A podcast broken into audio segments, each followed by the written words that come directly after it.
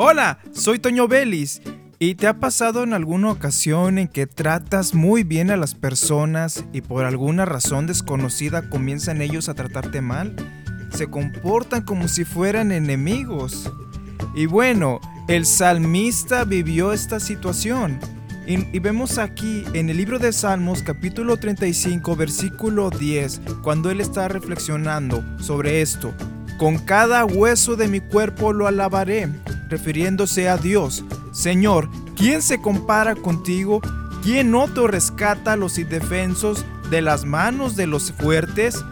¿Quién otro protege a los indefensos y a los pobres de quienes les roban? Él está reconociendo que el Señor está al rescate.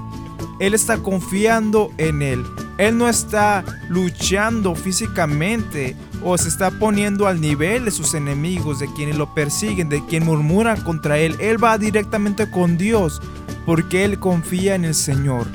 Y nosotros debemos depositar nuestra confianza en Dios para en esos momentos que estemos en esa prueba salir adelante en victoria. Tal vez ante los demás parezcamos débiles, pero ante el Señor nos fortalecemos y Él lo ve esto y Él lo recompensa en nuestra vida y así agradamos al Señor a quien amamos y nos amó. Soy Toño Vélez y te invito a que continúes escuchando la programación de esta estación de radio.